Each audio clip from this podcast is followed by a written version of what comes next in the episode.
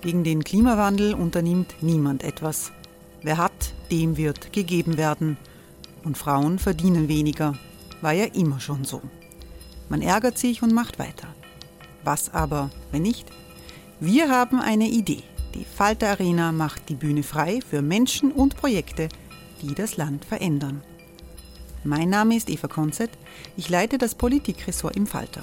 Und am Sonntag, den 26. Mai, veranstalten wir im Wiener Stadtsaal die nächste Falter Arena. Mit dabei unter anderem der ehemalige Politiker und Neosänger Matthias Strolz, Theresa Imre von Markter, Sonja Jöchtel von Love Politics oder Kari Ochsner von Ochsner Wärmepumpen. Machen statt jammern. Wir schauen uns an, wie das funktionieren kann. Kommen auch Sie vorbei. Alle Informationen und Tickets finden Sie unter falter.at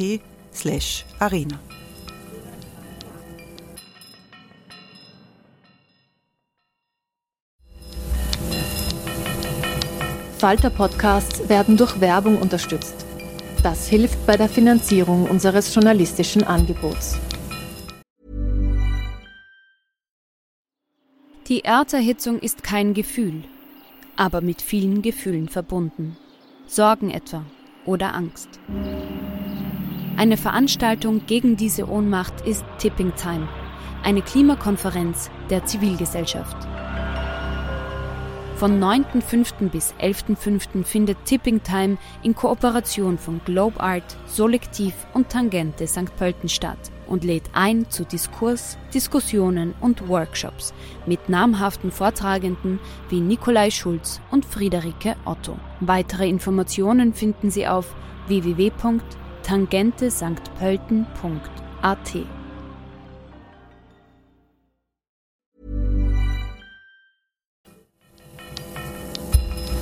Falter Radio, der Podcast mit Raimund Löw.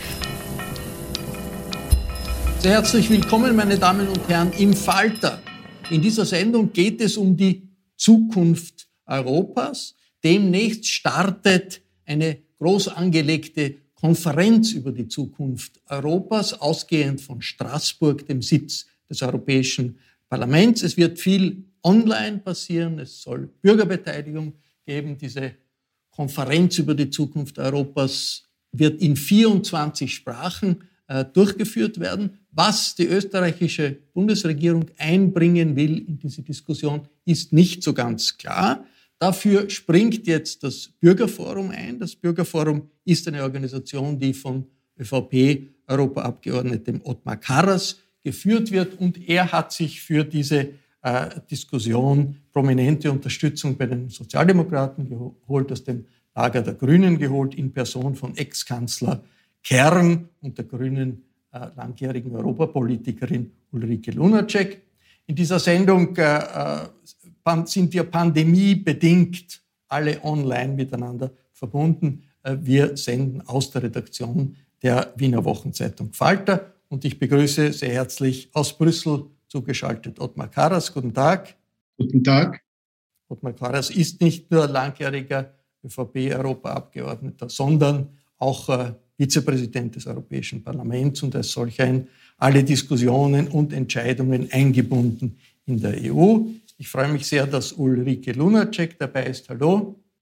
Ulrike Lunacek war als langjährige grüne Europapolitikerin in ihrer Zeit im Europaparlament ebenfalls Vizepräsidentin und sie ist jetzt zum Bürgerforum von Ottmar Karas äh, zugestoßen. Das heißt, es ist jetzt ganz klar, dieses Bürgerforum ist sicher keine Vorfeldorganisation der ÖVP mehr. Aus Berlin zugeschaltet ist Kerstin Gamelin. Hallo. Hallo. Kerstin Gamelin ist zuständig für das Hauptstadtbüro der Süddeutschen Zeitung. Sie war in entscheidenden Jahren EU-Korrespondentin in Brüssel. Und ich freue mich, dass vom Wall Street Journal Bojan Panczewski dabei ist. Hallo. Hallo, Servus. Bojan äh, Panczewski macht für die renommierte amerikanische Tageszeitung Wall Street Journal Europa-Berichterstattung und Deutschland-Berichterstattung. Herr Karas, die EU gilt als ein etwas kompliziertes Gebilde. Viele Bürger verstehen nicht genau, was äh, wird wo entschieden, was ist das genau, der Rat, die Kommission, das Parlament versteht man doch am ehesten. Warum jetzt diese neue Organisation, Konferenz über die Zukunft Europas und was kann dabei herauskommen? Zum Ersten muss ich einmal klarstellen, das Bürgerinnenforum Europa war immer eine überparteiliche Organisation und bleibt das auch so, weil wir die Zukunft Europas parteipolitisch außer Streit stellen wollen. Wir wollen die Menschen verschiedener Berufe, verschiedener Religionen, verschiedener ideologischer Richtungen zusammenbringen, damit wir miteinander die Zukunft Europas gestalten. Und es ist ja nicht nur die Ulrike Lunacek und der Christian Kern, sondern auch der Wilhelm Molterer, die Angelika äh, Milner, äh, die Matthias Strolz aus den verschiedensten Bereichen der Wissenschaft äh, haben wir den Franz Marhold, die Frau Sigrid Stagel und vieles da und den Herrn Eiginger. Wir haben auch im Bereich der NGOs, Friday for Future, Pulse of Europe. Wichtig ist, dass die Bürger dass die Europa, der Zukunft Europas zu ihrem Projekt machen. Und was kann diese Konferenz bringen, Herr Karas? Konferenz, warum gibt es die Konferenz? Wir sehen doch alle ganz deutlich und spüren es vor allem. Wenn wir an die Pandemie denken, die eine globale Gesundheits-, Wirtschafts- und soziale Herausforderung ist. Wenn wir an den Klimawandel denken, der keine nationale Grenze kennt, aber unser aller Zukunft bedroht.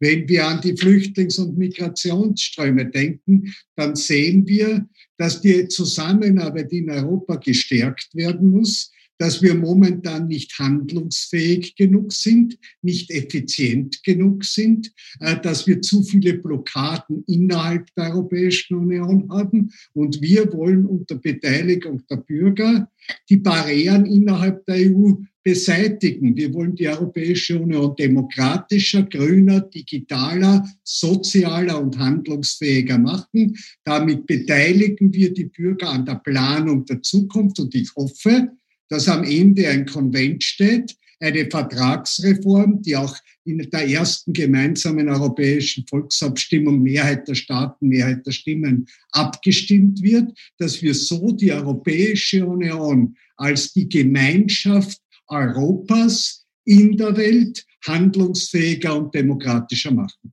Wo ist der Punkt, Ulrike Lunacek, wo man in Österreich in der Debatte weiterkommen könnte? zu sehen, dass die EU auf eine neue Basis gestellt werden muss. Das wäre ja Vertragsveränderung.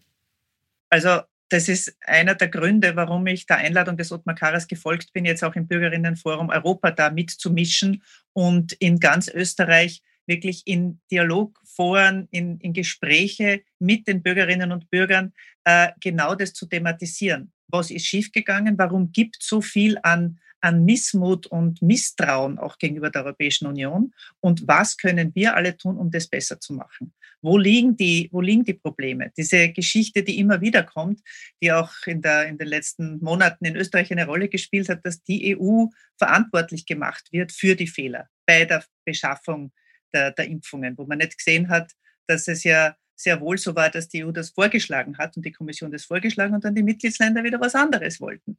Also ich habe oft den Eindruck, dass die, die Prozesse in der Europäischen Union oftmals nicht wirklich alle verstanden werden, dass das, was die Europäische Union auch tatsächlich leistet, äh, mit uns allen äh, nicht wirklich im Vordergrund steht und dass vor allem der Punkt, dass die Regierungen der Mitgliedstaaten ganz oft die sind, die schreien, die in Brüssel waren und wir haben eh alles richtig gemacht. Also das umzudrehen, äh, wieder mehr Vertrauen darin zu wecken, dass wir in dieser Europäischen Union dieses Prinzip von Zusammenarbeit statt Konfrontation, also Kooperation statt Konfrontation, auf dem die EU aufgebaut ist, das auch wieder ähm, stärker dafür mobilisieren. Und ja, in, wie Ottmar Karas gesagt hat, in einen Konvent äh, und dann eine Konferenz, eine Zukunftskonferenz, ein Konvent, wo sehr wohl auch Vertragsänderungen anstehen sollen. Also zum Beispiel das Einstimmigkeitsprinzip in manchen Bereichen, bei der Steuer zum Beispiel, das abzuschaffen, um zu mehr Steuergerechtigkeit zu kommen. Äh, Kerstin Gamelin in äh, Deutschland äh, als großes, größtes Mitgliedsland ist natürlich ganz entscheidend die Meinungsbildung dort, was jetzt wirklich passieren kann. Gibt's in Deutschland ist über seinen eigenen Schatten gesprungen bei der, dem Engagement für den großen Wiederaufbaufonds, Wirtschaftswiederaufbaufonds. Jetzt ist Wahlkampf in Deutschland, Vorwahlkampf. Äh, ist da ein bisschen das Gefühl, bitte jetzt ist Schluss mit der Integration, wir haben so viel gemacht, wie wir jetzt schaffen? Oder ist die Bereitschaft da, doch äh, hinauszugehen über das, was es mhm. bis jetzt an Integration vorhanden ist? Also ich glaube erstmal, dass mit der Großen Koalition jetzt überhaupt äh, keine inhaltlichen Abstimmungen oder Beschlüsse mehr zu erwarten sind, weil sie ja in sechs Monaten ähm, das quasi aufgibt. Das ist das Erste. Und das Zweite ist, das ist natürlich sehr abhängig äh, von der Partei, wie groß der Appetit ist auf mehr Europa oder mehr äh, Integration. Was hier, glaube ich, quer durch alle Parteien wahrgenommen wird, ist, ähm, dass so ein bisschen die Verbindung verloren gegangen ist zwischen denen da in Brüssel, die da was machen, und den Leuten, die hier in den Städten und Dörfern wohnen und äh, zu lange viele Beschlüsse als alternativlos serviert bekommen haben. Das hat sich leider jetzt auch mit der Großen Koalition fortgesetzt bei dem äh, EU-Wiederaufbaufonds, der ja eine deutsch-französische Idee ist. Also die haben sich erst mal geeinigt, bevor es dann äh, nach Europa gegangen ist. Aber es war nicht so, dass zum Beispiel die Reformpläne, die jetzt abgegeben werden mussten, äh, im Parlament überhaupt debattiert worden sind. Also es findet selbst im Parlament für meine Begriffe und für die, äh, für die Einschätzung von vielen viel zu wenig Debatte über Europa statt. Und ich glaube, nach der Bundestagswahl wird das nochmal wieder stärker ähm, auch einen Bedarf dafür geben. Das kommt jetzt darauf an, wenn die Grünen tatsächlich eine Mehrheit erringen würden, was jetzt die Umfragen zumindest als möglich zeigen, wobei natürlich Umfragen auch ihre Tücken haben. Wir erinnern uns, vor vier Jahren hatte ja äh, der SPD-Kanzlerkandidat plötzlich 30 Prozent, 32 und ist dann auf 20 geschrumpft. Also man soll da sehr vorsichtig sein. Aber ich glaube, wenn die Grünen eine entscheidende Rolle kommen in der neuen Regierung, wird es ähm, eine große Bereitschaft geben, auch über Europa zu debattieren. Bei der SPD würde ich sagen, wird es so bleiben, wie es jetzt ist. Und bei der Union ist es so, dass sie eigentlich immer noch ein bisschen erschrocken ist, dass sie so mutig war, diesem EU-Aufbaufonds zuzustimmen. Also ähm, es gibt hier in der Fraktion, in der Bundestagsfraktion immer wieder auch Stimmen, die sagen, boah, jetzt haben wir aber schon ganz schön viel gemacht, jetzt aber Moment mal, wir müssen erst mal durchatmen. Und da hängt es, glaube ich, jetzt auch sehr davon ab, inwieweit Armin Laschet die Union zu einem guten Ergebnis führen kann und daraus dann auch Debatten für Europa entstehen können. Bojan Banczewski aus äh amerikanischer Sicht äh, äh gibt es ja ganz unterschiedliche Sichtweisen auf Europa. Unter äh, Trump war das eigentlich die Union, brauchen wir gar nicht. Je schneller Großbritannien die EU verlässt, desto besser. Die jetzige Biden-Administration ist sehr für die Integration, ist, ist, ist für, eine stärkere Europäische Union. Ist das etwas, was bleiben wird oder wird dieses Hin und Her schwanken in, in, in der amerikanischen Sicht äh, auf Europa äh, uns die nächste Zeit begleiten?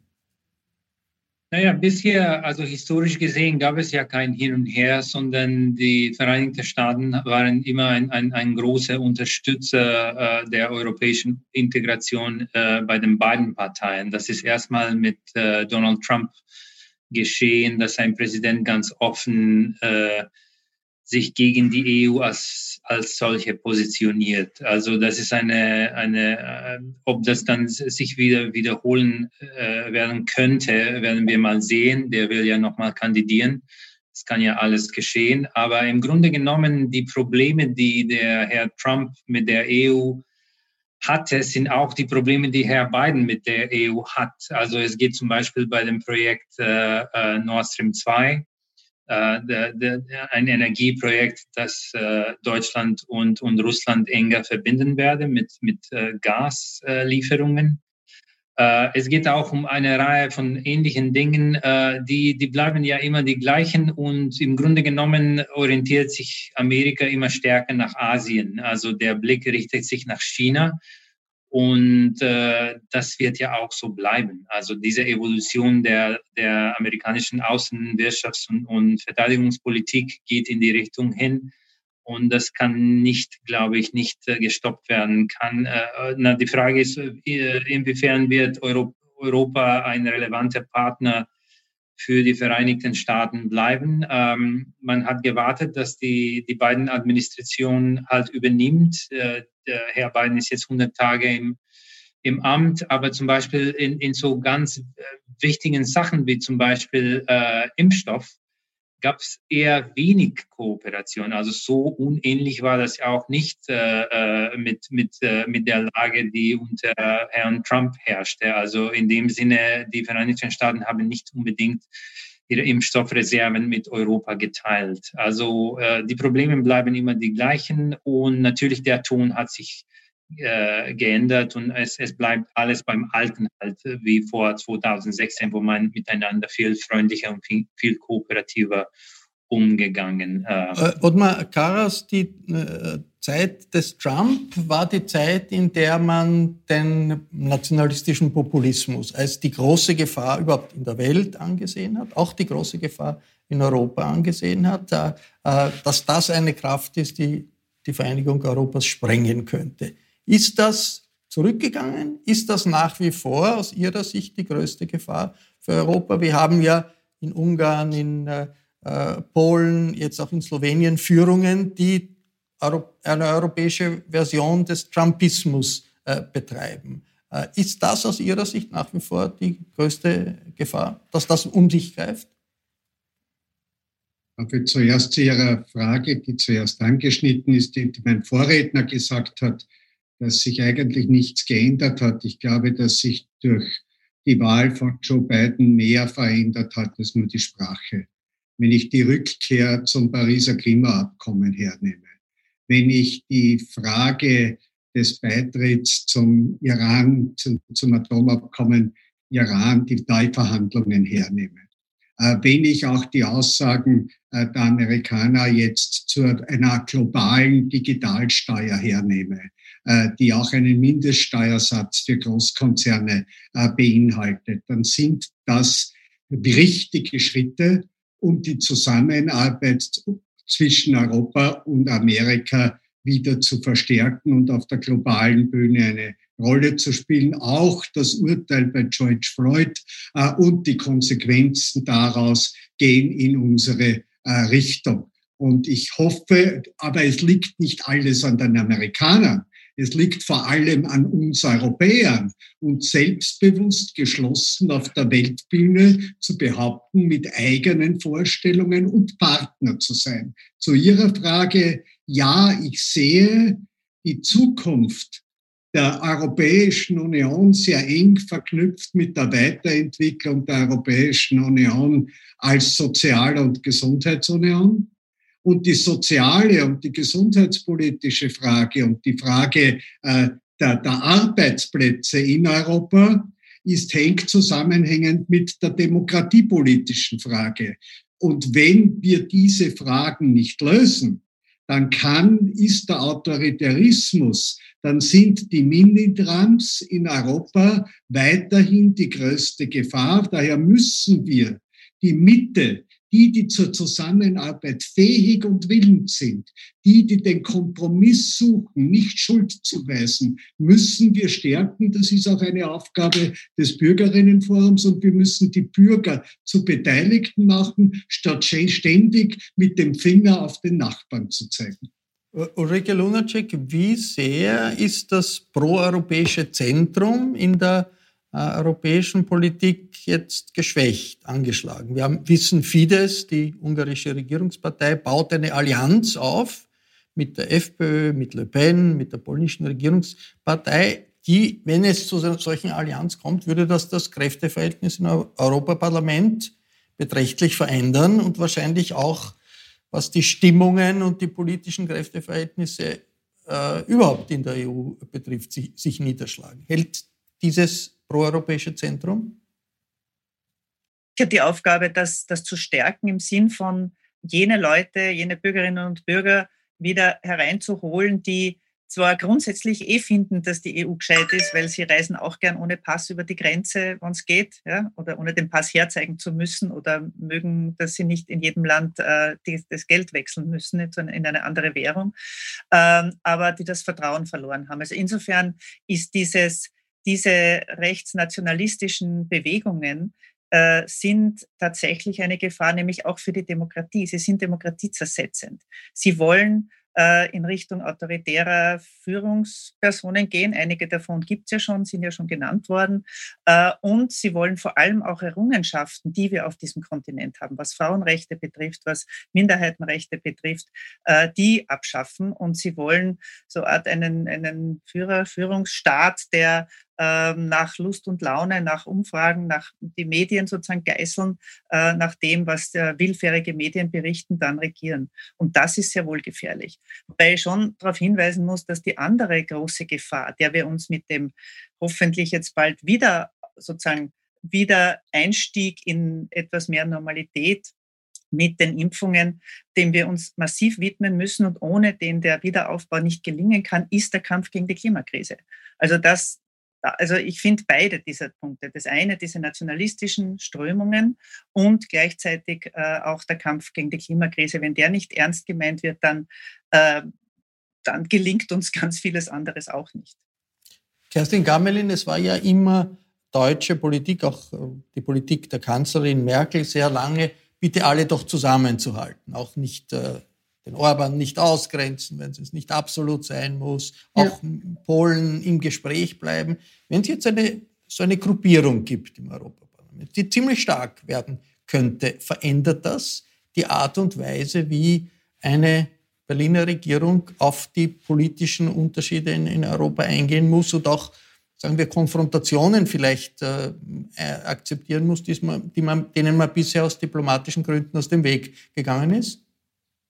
Also ich denke, das sind zwei Ebenen, auf denen wir uns da bewegen. Das eine ist, dass ja, sagen wir mal, seit der großen Erweiterung der EU ähm, die ost- und südosteuropäischen Staaten, die dazugekommen sind, immer noch so ein bisschen ein Block sind, der auf der anderen Seite der Staaten steht, die schon die ganze Zeit dabei waren, also diese westeuropäischen Staaten. Und es gab über die Jahre eigentlich immer Auseinandersetzungen.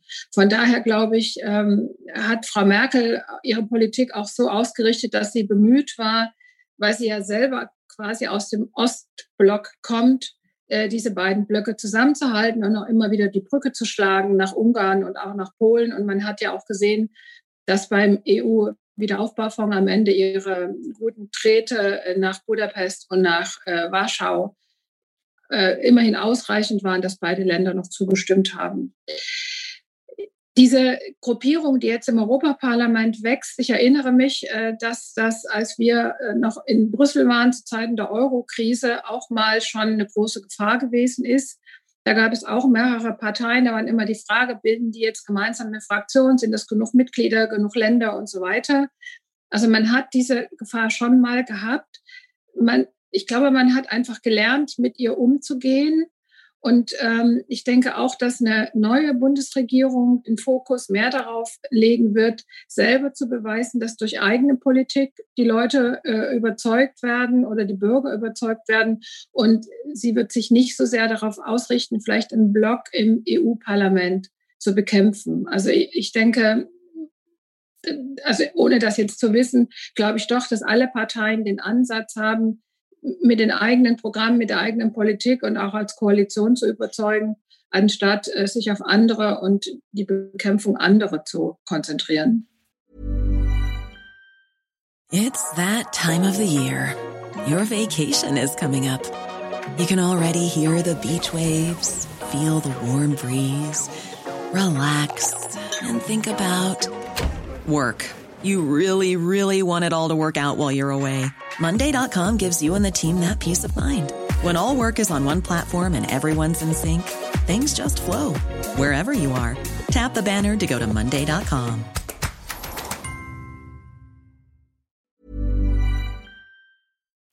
Bojan äh, äh, Amerika, ist es richtig, wird einen größeren Akzent auf Asien setzen. Europa ist äh, nicht so riesig wichtig äh, mehr, wie das vielleicht früher war in der Zeit des Kalten Krieges war. Aber trotzdem, aus amerikanischer Sicht, auch ein bisschen aus der Sicht der beiden Administrationen, was ist denn äh, für die beiden Administrationen, für diesen Teil Amerikas äh, an der EU wichtig? Oder was fällt besonders auf an, der EU in der jetzigen Situation aus amerikanischer Sicht?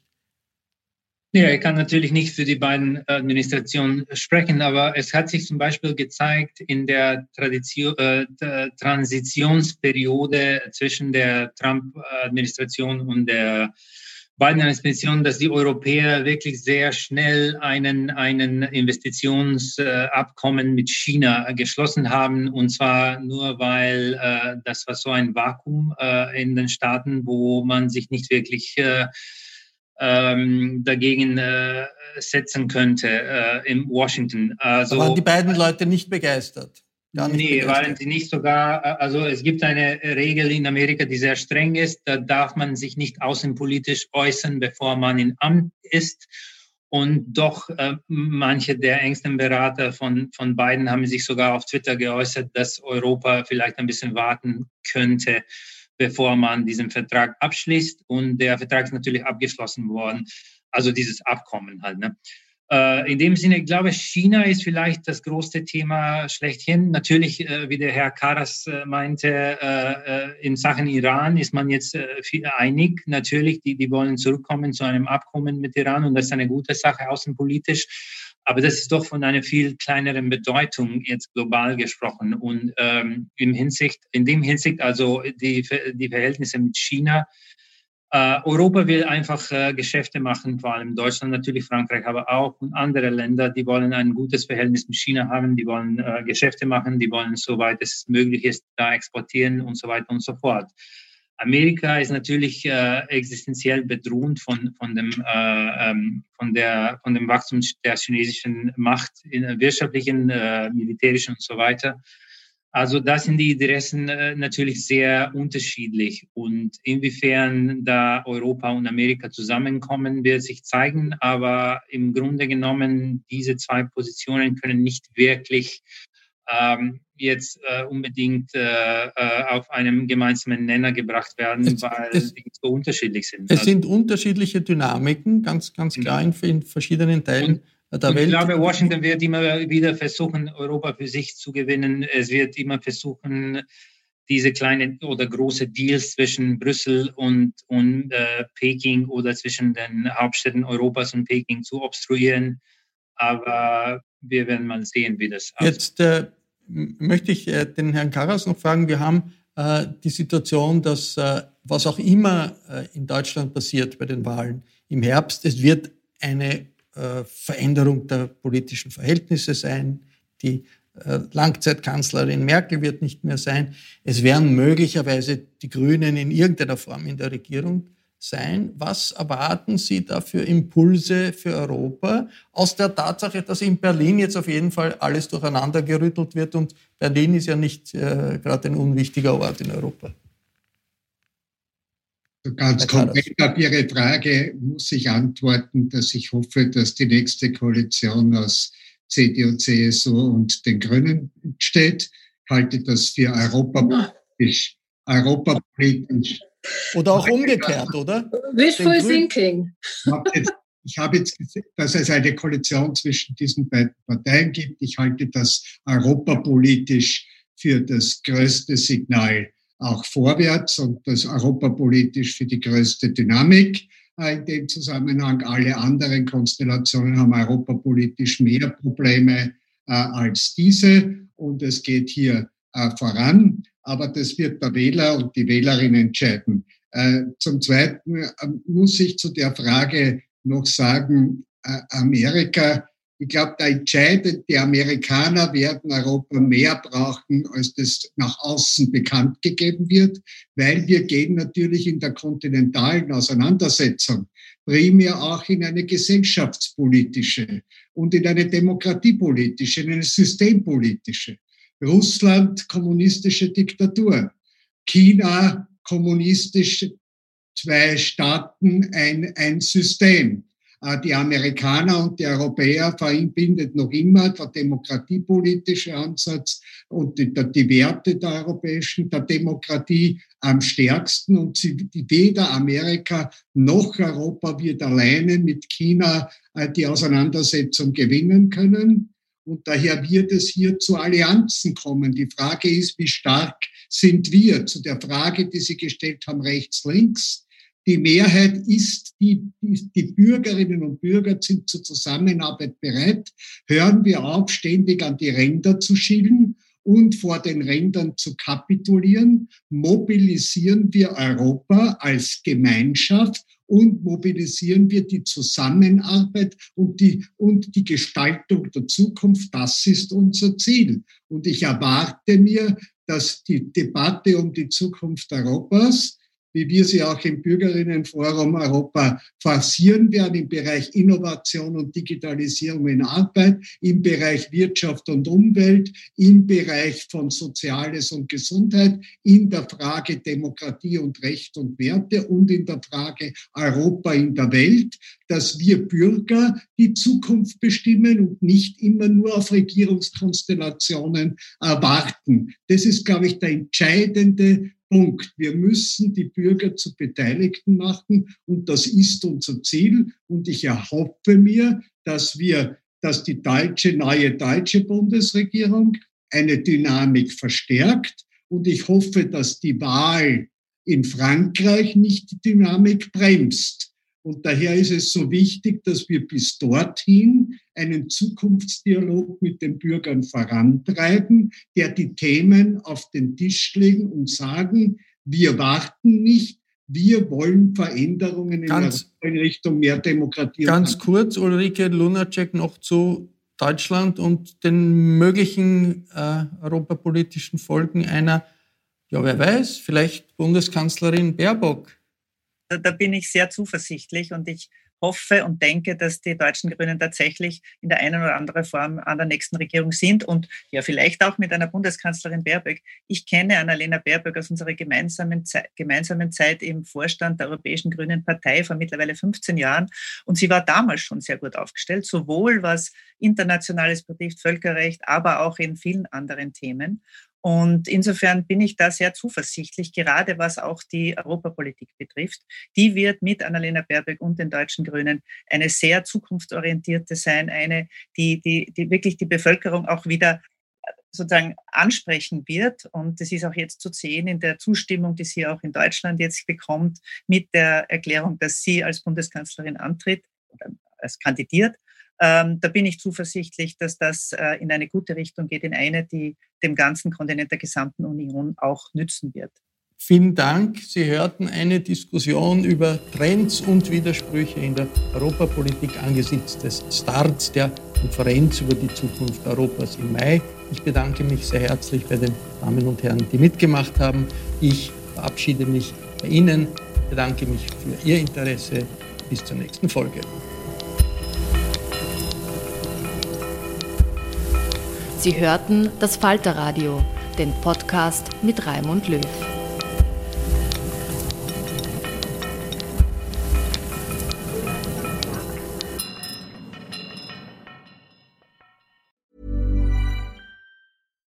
Here's a cool fact. A crocodile can't stick out its tongue. Another cool fact, you can get short-term health insurance for a month or just under a year in some states. United Healthcare short term insurance plans are designed for people who are between jobs, coming off their parents' plan, or turning a side hustle into a full time gig. Underwritten by Golden Rule Insurance Company, they offer flexible, budget friendly coverage with access to a nationwide network of doctors and hospitals. Get more cool facts about United Healthcare short term plans at uh1.com. Imagine the softest sheets you've ever felt. Now imagine them getting even softer over time. That's what you'll feel with Bowl and Branch's organic cotton sheets. In a recent customer survey, 96% replied that Bowl and Branch sheets get softer with every wash. Start getting your best night's sleep in these sheets that get softer and softer for years to come. Try their sheets with a 30-night guarantee. Plus, get 15% off your first order at bowlandbranch.com. Code BUTTERY. Exclusions apply. See site for details.